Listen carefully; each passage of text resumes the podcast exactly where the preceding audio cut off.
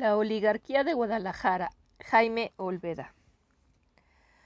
La idea de realizar la presente investigación surgió cuando un grupo de investigadores del Centro Regional de Jalisco del Instituto Nacional de Antropología e Historia preparábamos en 1982 la historia de Jalisco en cuatro volúmenes. Dos motivos fundamentales justificaban entonces la presencia del proyecto ante las autoridades de Lina la ausencia total de estudios que explicaran el origen y desarrollo del grupo de poder local, y las inquietantes y sugerentes hipótesis que fueron surgiendo en la medida en que redactaban los capítulos que me habían correspondido en la elaboración de la historia de Jalisco. Las hipótesis fueron las siguientes. A partir de la conquista y la colonización se inició una fase oligárquica, la cual se prolongó hasta el estallido de la Revolución en 1910, de los beneficios que redituaron la explotación de la tierra y el comercio, se, conformó en Guadalajara una élite que se reprodujo por medio de alianzas matrimoniales. Las reformas borbónicas fortalecieron las oligarquías regionales y reforzaron la identidad local. En el último cuarto del siglo XVIII, el capital mercantil invadió la esfera de la producción, afectando las estructuras de los gremios en este mismo periodo fueron las empresas familiares como forma de inversión las que predominaron. La expansión urbana, demográfica y comercial de Guadalajara fue producto de la inmigración y de la función mercantil que le fue adjudicada de la ciudad hasta su fundación. La mentalidad del inmigrante que arribó a las postrimerías del siglo XVIII fue de carácter capitalista. La guerra de independencia impulsó el desarrollo local. Las estructuras económicas y sociales de la colonia no tuvieron cambios sustanciales durante la primera mitad del siglo XIX. El advenimiento de la condición independiente obligó a la élite de origen colonial a replegarse momentáneamente, mientras afinaban nuevas estrategias de dominio lo que dio oportunidad a que las incipientes clases medias participaran en las cuestiones políticas. La mayor parte de los integrantes de esa élite se adaptó a la nueva situación que generó la independencia. Las minorías dominantes perdieron su cohesión durante la primera mitad del siglo XIX. El impacto de la guerra de reforma en Guadalajara provocó la huida de artesanos y Aguascalientes y a, a Aguascalientes y a León, Guanajuato, la reforma reforzó el latifundio y apuntaló el proyecto oligárquico, y finalmente el capital extranjero acabó por sujetar los comerciantes locales, por sujetar a los comerciantes locales. Me pareció que un buen criterio para delimitar el periodo a investigar lo constituía como inicio la fundación en Guadalajara del Real Consulado, 1795, y para concluirlo en 1888, en el momento en que se creó en esa misma ciudad la Cámara Nacional de Comercio, explicar lo que había ocurrido entre un instituto mercantil de carácter colonial y uno de corte moderno. Prácticamente era abarcar un siglo. Para identificar a los miembros que integraban la élite de Guadalajara, consulté los libros de notarios de ese periodo que existen en el archivo de instrumentos públicos. En la exhaustiva revisión de cada uno de los protocolos, fueron apareciendo los nombres de los individuos con mayor frecuencia compraban, vendían, hipotecaban, otorgaban o recibían amplios poderes especiales, testaban, arrendaban o formaban compañías agrícolas, mineras o mercantiles, Cerca de dos años requerí para consultar a los 53 escribanos públicos que hubo durante la época estudiada. En la medida en que avanzaba en el registro de los libros notariales y recopilaba material proveniente de fuentes secundarias, las hipótesis formuladas al principio tendían a comprobarse. La élite que fue apareciendo integrada por un conjunto de familias unidas por lazos de parentesco había logrado concentrar en sus manos en el último cuarto del siglo XVIII las haciendas agroganaderas más productivas que se ubicaban en el hinterland de Guadalajara. Esta poderosa oligarquía mayoritariamente criolla tuvo también el control del comercio de, de toda el área occidental y el de la explotación de los principales centros mineros de la zona. Casi todas las familias oligárquicas tenían a sus miembros colocados en todas aquellas instituciones que de una manera u otra intervenían en los negocios el ayuntamiento, la audiencia, el cabildo eclesiástico, los conventos y más tarde el real consulado y la universidad. En este estudio entenderemos por oligarquía a la minoría dominante que impone cierto tipo de relaciones sociales en una región determinada. El término tiende a confundirse con el de aristocracia y a veces con el de nobleza. Considero que para la realidad novohispana es más apropiado el empleo de oligarquía porque se engloba un conjunto de familias que, si bien su poder emana de la tierra, rasgo fundamental de la aristocracia y la nobleza, su dominio se extiende al comercio y a la minería. La naturaleza y el funcionamiento de las estrategias que emplearon las élites novohispanas para imponerse, entre ellas la de Guadalajara, estuvieron de acuerdo a la formación social que engendró la colonia. En consecuencia, estas minorías expresan de una forma u otra las modalidades del sistema colonial. En suma, estas oligarquías se distinguen por ser grupos reducidos de familias unidos por lazos de parentesco que lograron integrar y, y organizar un determinado espacio sobre el cual impusieron cierto tipo de relaciones sociales, se caracterizan por ser propietarias de los medios de producción y, usufructuarias del excedente económico, así como por mantener estrechas relaciones con la metrópoli. La élite de Guadalajara, al concentrar el poder económico y político, impidió la redistribución de la riqueza y cerró la posibilidad para que otros grupos tuvieran acceso al poder. Con la implantación de las reformas borbónicas, las oligarquías regionales se fortalecieron y cobraron conciencia de la capacidad que tenían para vivir autónomamente, sobre todo la de Guadalajara. Por la fuerza que llegó a concentrar, planteó a la corona un conjunto de demandas para dotar la ciudad de todas aquellas instituciones que pudieran fortalecerla como capital económica, política, administrativa y cultural. Las dos últimas décadas del siglo XVIII fueron la mejor época para la élite de Guadalajara y por lo mismo la ciudad experimentó cambios muy notables.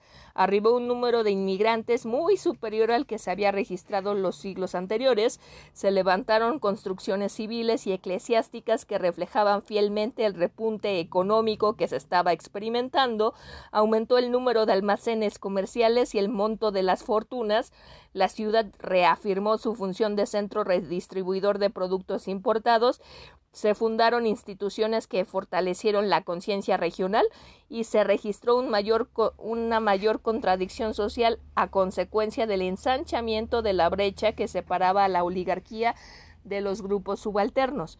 Al iniciarse el año de 1986, este proyecto de investigación tuvo que modificarse, en primer lugar, porque el presupuesto designado al INA en especial el centro regional de Jalisco, fue drásticamente recortado a consecuencia de las crisis en las que todavía estaba envuelto el país.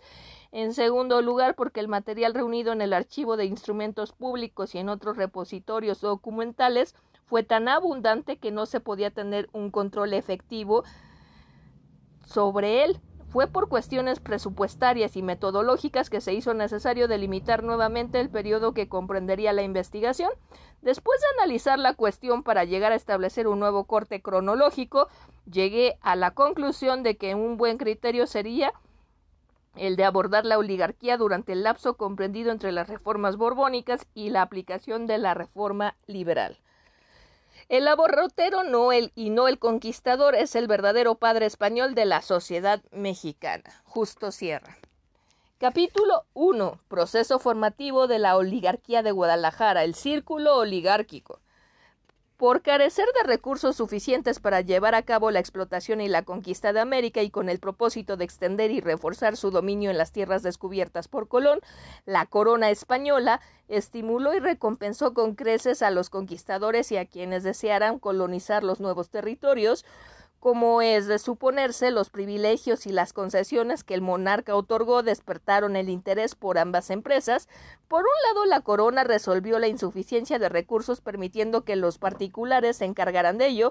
Por el otro, propició el surgimiento de las Indias Occidentales, de un grupo que adquirió inmenso poder gracias a las prebendas y, las mercacedes obtenidas como premio a los servicios prestados a la monarquía. Culminada la conquista, la corona española se percató de que los derechos otorgados a los adelantados en las capitulaciones abrían efectivamente la posibilidad para que los jefes de las expediciones se convirtieran en amos y señores de los vastos territorios americanos.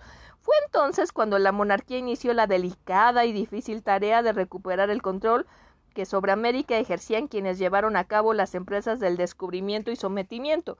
Lo, más apremiante en esos momentos fue conquistar a los conquistadores. Sin otro propósito que el mantener un control efectivo sobre América, la corona española trató de impedir desde los primeros años de la colonia el, surgimiento de cualquier tipo de poder en sus posesiones de ultramar. La política diseñada por Carlos V procuró evitar que los conquistadores y los pobladores derivaran en lo que en Europa se conocía como señores feudales. Evidentemente, el ideal de la mayoría de esos hombres que cruzaron y ocuparon por primera vez el espacio del nuevo continente consistía en adquirir la mayor riqueza en el menor tiempo posible. Querían oro, tierras en abundancia e indios bajo su custodia para crear un dominio sobre un amplio territorio. La búsqueda de poder, de riqueza y de libertad, todo en forma desmensurada, trató de ser controlada por la corona, que también esperaba obtener la conquista del Nuevo Mundo, suficientes recursos para mantenerse por encima de todas las clases sociales y cimentar las bases de un, de un gobierno cada vez más absoluto.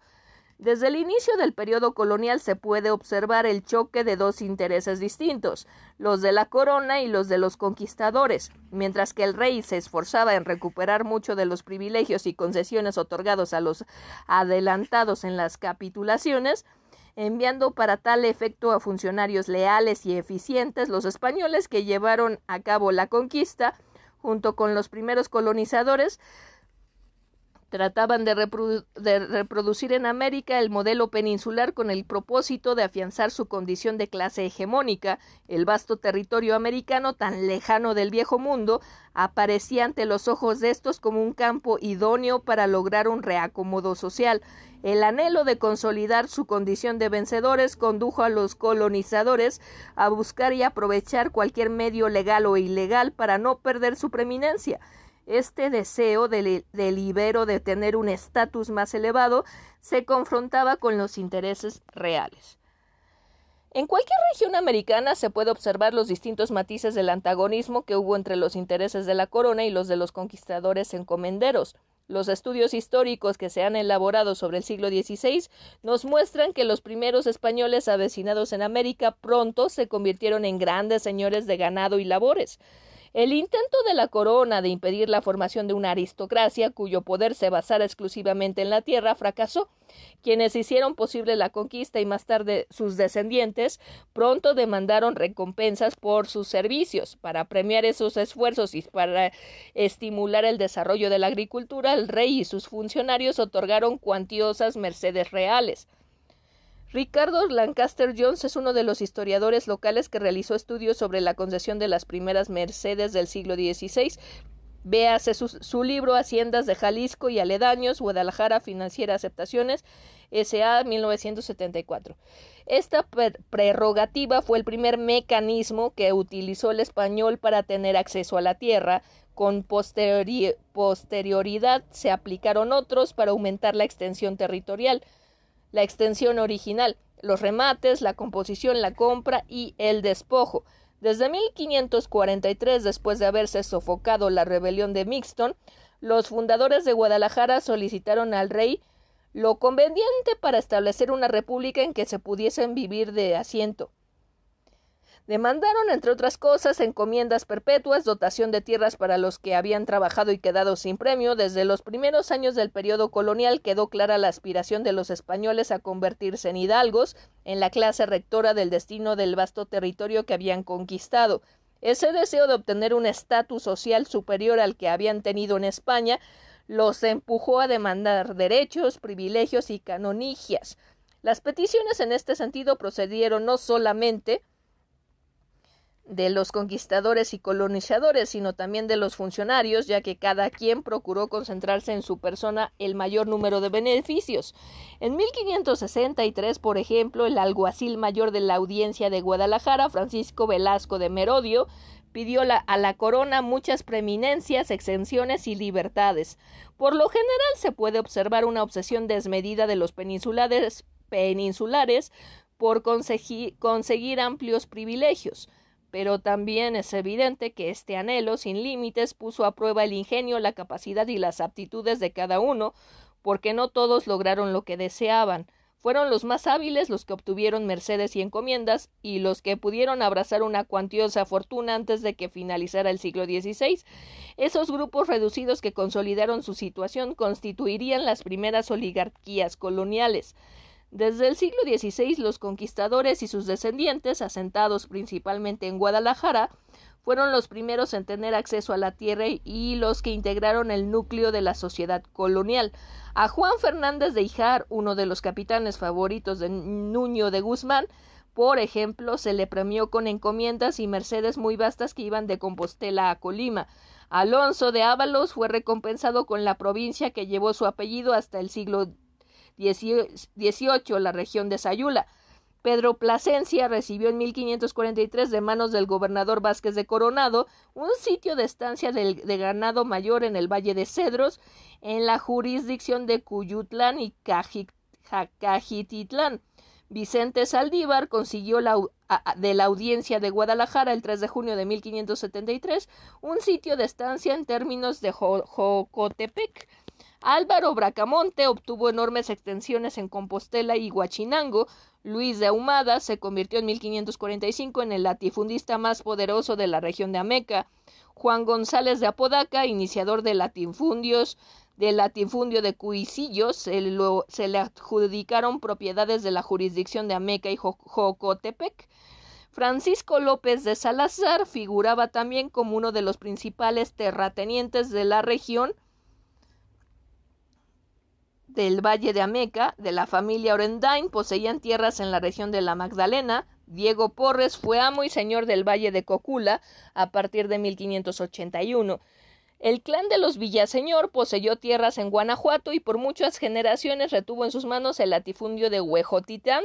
Juan Urbina, teniente del corregidor de los pueblos de Tetlán y Analco, fundó la hacienda de Atequiza en 1556 con una merced que le fue otorgada la cual pasó a manos de Mariana de Casillas y Cabrera en 1600. Finalmente, Juan Gutiérrez de Medina obtuvo en 1615 la estancia La Sauceda.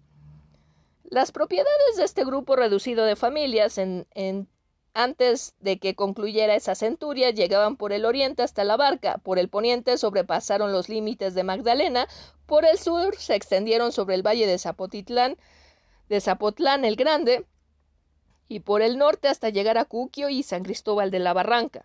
Este grupo de terratenientes impuso sin mayores problemas ciertas relaciones de dominio sobre las áreas donde se ubicaban sus predios. De este modo, las regiones se fueron configurando y organizando de acuerdo a sus intereses. En Guadalajara, la consolidación de esta minoría fue más rápida que en otras partes, debido a la autonomía casi absoluta que mantuvo desde un principio la Nueva Galicia respecto a las autoridades de la Nueva España. El espacio disponible para continuar con su avasallamiento fue tan vasto que en ese entonces no se podía fijar sus límites con precisión, sobre todo hacia el norte. Los conquistadores y sus descendientes, convertidos desde muy pronto en propietarios de grandes extensiones de tierra y de minas muy ricas, formaron la parte dominante de la sociedad neogallega hasta principios del siglo XVII. Fueron ellos quienes desempeñaron los cargos de alcaldes, corregidores, justicias mayores, alguaciles, etc., tanto en Guadalajara como en las villas y pueblos del ámbito neogallego. En el primer siglo de la colonia no fueron muchos los linajes que integraron el círculo oligárquico, pues la misma ciudad había registrado un incremento demográfico muy débil. Se calcula que en 1575 Guadalajara tenía apenas 60 familias españolas y unos 3.000 indios. Entre los apellidos más sobresalientes figuraban Fernández de Ijar, Sea, Miravalle, Saldívar Mendoza, Dávalos, Bracamonte, Hurtado, Oñate, Topete, Altamirano, Lomas y Colmenares de las Nieves, Río de la Loza, González de Apodaca, Ahumada y Porres Baranda. Todos ellos, además de emparentarse, procuraron por distintos medios concentrar en sus manos grandes extensiones de tierra. Los Ahumada, por ejemplo, de ser propietarios de seis mercedes de caballería en el Valle de Ameca en 1612, para mediados de ese mismo siglo habían logrado ser dueños de casi toda la región, incluyendo la estancia que le compraron a Pedro Cabezón el 21 de abril de 1578, la cual se habría de convertir años más tarde en la parte vital de la famosa hacienda El Cabezón. El gran latifundio propició el desarrollo de un sistema señorial, Al señor, carente de una clara conciencia de de la inversión y del aprovechamiento del suelo, le interesaba adquirir enormes extensiones de tierra, más, más por el poder político que concentraba que por las ganancias que pudiera obtener. La idea que tenía sobre la propiedad era de carácter feudal, porque el objetivo de la mayoría se centraba solo en acumular la riqueza creada sin procurar desarrollarla. Anhelaba más el poder y aún los títulos de nobleza, muchísimos más que las ganancias del capitalista burgués tal y como existía por entonces en varias regiones de Europa. Esta actitud propia del siglo XVI cambiaría a medida que aumentaban la demanda de productos agrícolas. Para principios del siglo XVII, Mota y Escobar atribuía a Guadalajara una población de 500 españoles, la cual hacía un total de 173 familias, que eran servidas por medio de millar de esclavos negros y mulatos. Personajes que integraron el círculo oligárquico, pues la misma ciudad había registrado un incremento demográfico muy débil. Se calcula que en 1575 Guadalajara tenía apenas 60 familias españolas y unos 3.000 indios. Entre los apellidos más, más sobresalientes figuraban Fernández de Ijar, Sea, Miravalle, Saldívar Mendoza, Dávalos, Bracamonte, Hurtado, Oñate, Topete, Altamirano, Lomas y Colmenares de las Nieves, Río de la Loza, González de Apodaca, Ahumada, Porres, Baranda. Todos ellos, además de emparentarse, procuraron por distintos medios concentrar en sus manos grandes extensiones de tierra. Los Ahumada, por ejemplo, de ser propietarios de seis mercedes de caballería en el Valle de Ameca en 1612, para mediados de ese mismo siglo habían logrado ser dueños de casi toda la región, incluyendo la estancia que le compararon a Pedro Cabezón el 21 de abril de 1578, la cual se habría de convertir años más tarde en la parte vital de la famosa hacienda El Cabezón. El gran latifundio propició el desarrollo de un sistema señorial. Al señor, carente de una clara conciencia de la inversión y del aprovechamiento del suelo, le interesaba adquirir er-, enormes extensiones de tierra, más por el poder político que concentraba que por las ganancias que pudiera obtener. La idea, de que, la idea que tenía sobre la propiedad era de carácter feudal, porque el objetivo de la mayoría se centraba solo en acumular la riqueza creada sin procurar desarrollarla. Anhelaba más el poder y aún los títulos de nobleza muchísimo más que las ganancias del capitalista burgués, tal y como existía por entonces en varias regiones de Europa. Esta actitud propia del siglo XVI cambiaría a medida que aumentaba la demanda de productos agrícolas. Para principios del siglo XVII, Mota y Escobar atribuían a Guadalajara una población de 500 españoles, la cual hacía un total de 173 familias, que eran servidas por medio millar de esclavos negros y mulatos. De estos residentes, solo tres merecían el nombre de ricos, pues la fortuna de cada uno de ellos rebasaba los cien mil pesos. También señala el autor la presencia en la ciudad de 22 comerciantes bien establecidos, con tiendas que distribuían ropa y mercaderías provenientes de España y China, cuyos caudales oscilaban entre los cuatro mil y los veinte mil pesos. No obstante el número reducido de habitantes, la ciudad estaba convertida en un centro administrativo de mucha importancia. En 1602, el alguacil mayor Jerónimo Conde confirmaba ante el rey esta situación al indicar que los 160 vecinos españoles que vivían allí, 120 desempeñaban alguna función en la audiencia, en el, en el cabildo eclesiástico, en el ayuntamiento o en las cajas reales. En realidad Guadalajara empezó a modificar su modesta fisonomía cuando se convirtió en la capital de la Nueva Galicia, siendo la sede de la audiencia y del obispado. El arribo de altos funcionarios y de algunas familias de otros lugares, los cuales vinieron a radicar aquí, atraídas por la jerarquía otorgada a la ciudad, inyectaron nuevos bríos, la nueva categoría política y la llegada de estos burócratas e inmigrantes implicó la construcción de casas y edificios públicos, los cuales transformaron la imagen de la naciente capital. Una vez instalados en Guadalajara, los miembros de la audiencia, haciendo a un lado las disposiciones reales que prohibían casarse sin la autorización del rey, empezaron a emparentarse con las familias prominentes, como la como de la unión matrimonial entre funcionarios y criollas terratenientes empezó a surgir una peligrosa interacción entre el gobierno y los negocios, la corona no permitió desde 1575 que sus agentes se desposaran con las familias locales ni que participaran en empresas comerciales, con el propósito de asegurar la fidelidad de los funcionarios. Esta disposición, como tantas otras, no fue cumplida al pie de la letra por la mayoría de los oidores de la audiencia de Guadalajara, que eran jóvenes y solteros y por lo tanto inclinados a casarse con el fin de mejorar su posición social y financiera. A su vez, los grandes hacendados y mineros también les convenía casar a sus hijas con aquellos, porque de ese enlace dependía de buena parte el éxito de sus negocios.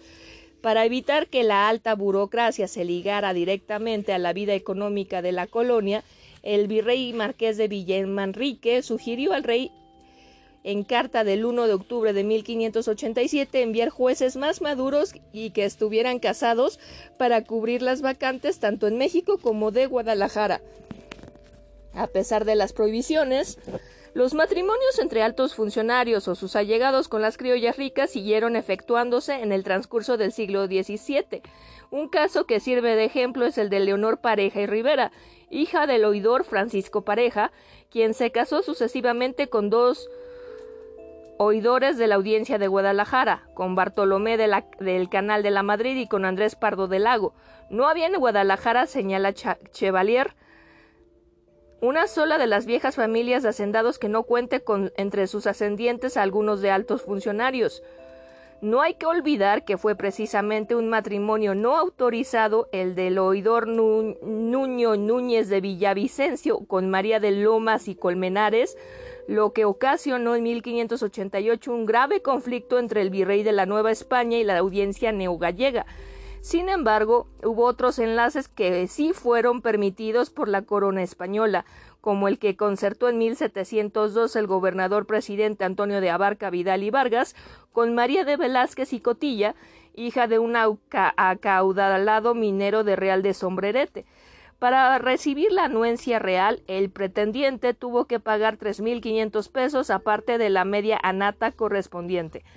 Otros matrimonios notables entre funcionarios y criollas terratenientes fueron los del oidor de la audiencia de Guadalajara Juan Rodríguez de Albuerne con Luisa Pérez de Tagle, cuarta marquesa de Altamira, efectuado en 1730 y el de Mariano Mendiola, también oidor de ese tribunal, con Josefa Cañedo y Arronis, hermana del mayorazgo José Ignacio Cañedo y Arronis, el primero de estos enlaces matrimoniales constituye un ejemplo clásico del poder que se conformaba y los problemas que surgían. Cuando un burócrata de alta jerarquía se desposaba con una mujer perteneciente a cualesquiera de las familias oligárquicas. En 1736, uno de los oidores de la audiencia, el licenciado Juan Carrillo, se quejaba de las enormes dificultades que se presentaban dentro de ese organismo para impartir la justicia con libertad e imparcialidad, en vista de que Rodríguez de Albuerne, convertido ya en el cuarto marqués de Altamira, influía poderosamente para que los asuntos se condujeran de acuerdo a sus intereses. En una minuta enviada por el quejoso consejo ah, por el quejoso al Consejo de las Indias, el 4 de junio de ese año decía el referido marqués que se haya emparentado con los más poderosos de aquella provincia y lleva la justicia donde le parece. De este tipo de alianzas matrimoniales surgió una poderosa oligarquía que administraba muchas empresas, a veces mercantiles, mineras y agrícolas, en las que se invirtieron sumas importantes de dinero, además como la audiencia gozaba de facultades para distribuir las tierras de su jurisdicción y otorgar nombramientos para cubrir algunos puestos públicos, los oidores hicieron venir de España a, parientes y amigos a quienes beneficiaban una vez que llegaban. No fueron eventuales los casos en que el presidente o los oidores de este tribunal, asociados con un familiar o algún comerciante, se les viera involucrados en negocios ilícitos o por lo menos en asuntos ajenos a sus funciones. Chevalier cita varios incidentes en los que se percibe la corrupción y el desacato de las altas autoridades coloniales a muchas de las disposiciones reales. Los casos de nepotismo fueron muy numerosos. Se podría asegurar que durante el periodo colonial llegó a ser normal el hecho de que un alto funcionario beneficiara de distintas formas a sus parientes y amigos. De este modo, la administración de la justicia y otros asuntos relacionados con el buen gobierno se vieron afectados directamente por las conexiones familiares. Algunas cédulas, como la del 20 de noviembre de 1608, dirigida especialmente a los integrantes de la audiencia neogallega, pretendían frenar la tendencia del presidente y de los oidores de designar para los cargos públicos a sus familiares. Pero a pesar de estas llamadas de atención, la derrama de favores no cesó. Un caso típico de nepotismo que afectó sobremanera a la sociedad neogallega fue el de Santiago de Vera, quien fungió como presidente de la Real Audiencia y gobernador de la Nueva Galicia entre 1593 y principios de 1906. En una extensísima acusación que envió Jerónimo Conde, alguacil mayor y regidor perpetuo de Guadalajara, al rey Felipe II, enumeró detalladamente los incontables abusos de poder que venía cometiendo dicho funcionario. Entre ellos destacaba el de favor de adeudos, parientes y amigos de una forma desmensurada, obligando a los vecinos a que les tuvieran el mismo respeto y les hicieran las mismas reverencias por ser sus parientes. A quienes no cumplían fielmente con estas indicaciones, señalaba Conde, los ponen en las cárceles y los tienen presos un año y, y, dos y al cabo los echan de la tierra y los destierran por cuatro y seis años y así todo el mundo huye de venir a vivir a esta ciudad y reino por cuya causa se va destruyendo y acabando y, se, acabará muy presto si vuestra majestad no remedia. Jerónimo Conde señaló además que Vera, no conforme con tener dentro de su casa una clientela muy nutrida, seguía llamando a otros familiares que residían en la Ciudad de México, en Perú y en otros lugares de América para que vinieran a vivir bajo, su techo y protección. Esta numerosa parentela cometía los mayores excesos y agravios y molestias y maldades que se pueda contar y todo el daño de los pobres vecinos e indios naturales, que ya no hay corazón humano que lo pueda llevar ni sufrir porque tienen tomados en sí y para sí todos los tratos y granjería que hay en esta ciudad y todo el reino. El caso de Vera constituye un ejemplo de nepotismo extremo. No obstante, el favoritismo llegó a ser una práctica común, lógica y aceptable por coincidir con la estructura familiar colonial. Dentro de una estirpe oligárquica, lo normal era que los parientes ricos, por el hecho de serlo, sintieran la obligación de ayudar a los demás familiares, quienes a su vez suponían que tenían el derecho de pedir favores.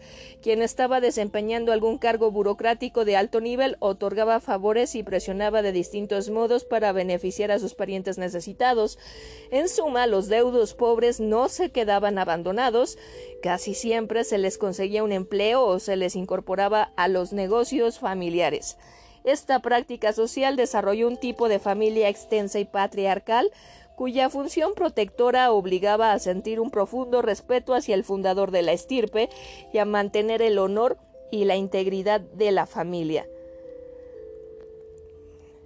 Es oportuno citar aquí otro caso de clientelismo con la intención de ilustrar dicha práctica. Se trata de la familia de Agustín de Gamboa, uno de los comerciantes más ricos del siglo XIV, eh, digo XVII, quien sin haber tenido descendencia legítima adoptó a una esclava a la que preparó adecuadamente para el matrimonio.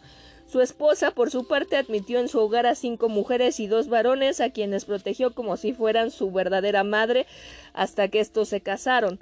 Todas estas parejas y sus vástagos vivieron en la casa de Gamboa, y hasta heredaron su fortuna cuando murió. El hecho de que algunos funcionarios beneficiaran a determinados amigos tampoco es sorprendente, si se toma en cuenta que a estos se les consideraba parte de la familia. Lo mismo ocurría con criados y empleados que tenían varios años prestando servicios. El compadre que la muerte de los progenitores del ahijado tenía la obligación de asumir los deberes sociales definidos por la Iglesia, quedaba también unido a la familia. Por todas estas prácticas, las estirpes crecieron en tamaño, en importancia y en prestigio, y en la medida en que cada una establecía alianzas matrimoniales, formando verdaderas constelaciones, se volvían más extensas y más omnipotentes. Los altos funcionarios de Guadalajara, una vez emparentados con las familias poderosas de la ciudad y conscientes del apoyo económico que podían obtener en un momento dado, se comportaban de forma altanera al grado de desafiar en varias ocasiones las autoridades del virrey. Fue precisamente la fusión o interacción que se dio entre el gobierno y los negocios a través de los matrimonios lo que fomentó el deseo de la oligarquía de mantener hasta donde fuera posible la autonomía de la Nueva Galicia. A finales del siglo XVI, los intereses creados por esta oligarquía se oponían francamente a que el virrey sometiera a revisión los asuntos regionales. En los primeros años del siglo XVII, algunas familias de la sociedad tapatía daban la apariencia de formar verdaderas dinastías. Estos clanes, constituidos en torno a un individuo que reconocían como el fundador, extendieron su poder en todas las ramas de la producción y de la administración pública. No es raro encontrar a los miembros de una familia en contubernio con los de otra estirpe, controlando por periodos más o menos largos corporaciones tan importantes como el ayuntamiento o el cabildo eclesiástico. Con el propósito de ejercer un mejor dominio sobre la ciudad y el campo, cada patriarca o jefe de familia que había logrado hacer una fortuna considerable procuraba consolidar ese patrimonio manteniendo la unidad familiar. Para conservar esta identidad dirigía las vidas y las acciones de sus hijos hasta que moría, el fundador de una estirpe tenía derecho a tomar las grandes decisiones no solo en los negocios, sino también en los asuntos personales, como el matrimonio o la actividad a la que se debería dedicar cada uno de sus vástagos.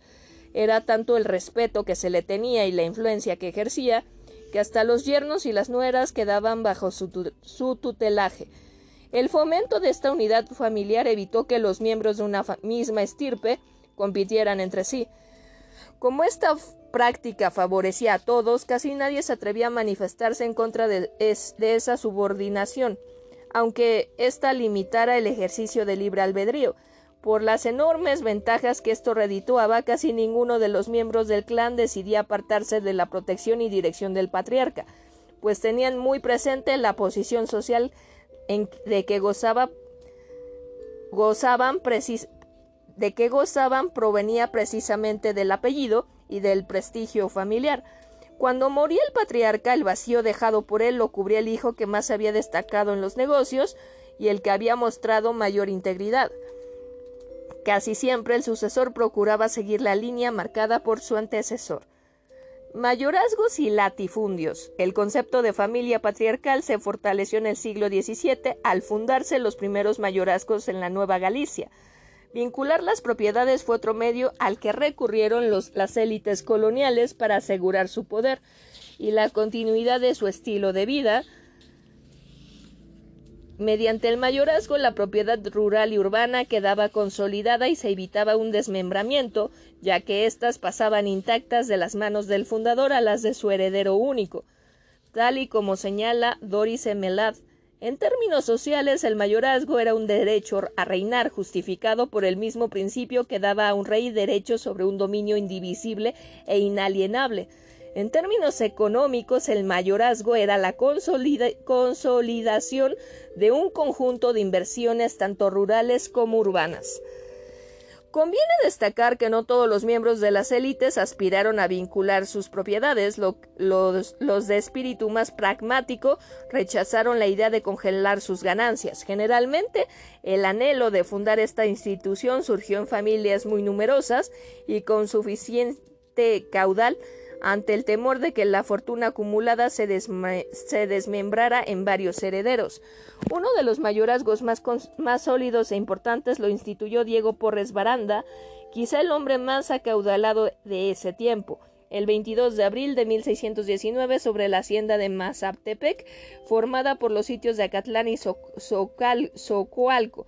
Los planes de Bellavista y San Cayetano, próximos a la laguna de Cajititlán, una parte de la hacienda El Potrero ubicada en el rumbo de Zapotlanejo y Tepatitlán y dos manzanas enteras de casas y portales en Guadalajara. Uno de los testigos que proporcionó información ante la audiencia en los meses en que se tramitaba la, la legalización del vínculo aseguró que la fortuna de Porres Baranda pasaba de los trescientos mil pesos, y según el inventario que se elaboró para promover la fundación, Tenía otras propiedades fuera de Guadalajara, las cuales se localizaban en Cocula, Zacualco, Acatlán, Tlajomulco, Mazatepec y Zapotlán el Grande. Poseedor de una casa llena de esclavos, plata labrada, joyas de oro, tapices, colgaduras de seda, de seda retratos, armas y caballos, Porres Baranda y otro rico propietario, Juan González de Apodaca, confabulados con el ayuntamiento, obtenían jugosas ganancias del monopolio que ejercían sobre el abastecimiento de los productos que requerían los habitantes de la ciudad para su subsistencia maíz, frijol, carne. En 1656 Pedro Rincón Ortega fundó un mayorazgo con la hacienda de la Limpia Concepción en Ciénega de Rincón de Mata, 205 sitios de ganado mayor, cuyos terrenos se ubicaban en los actuales municipios de Lagos, Encarnación,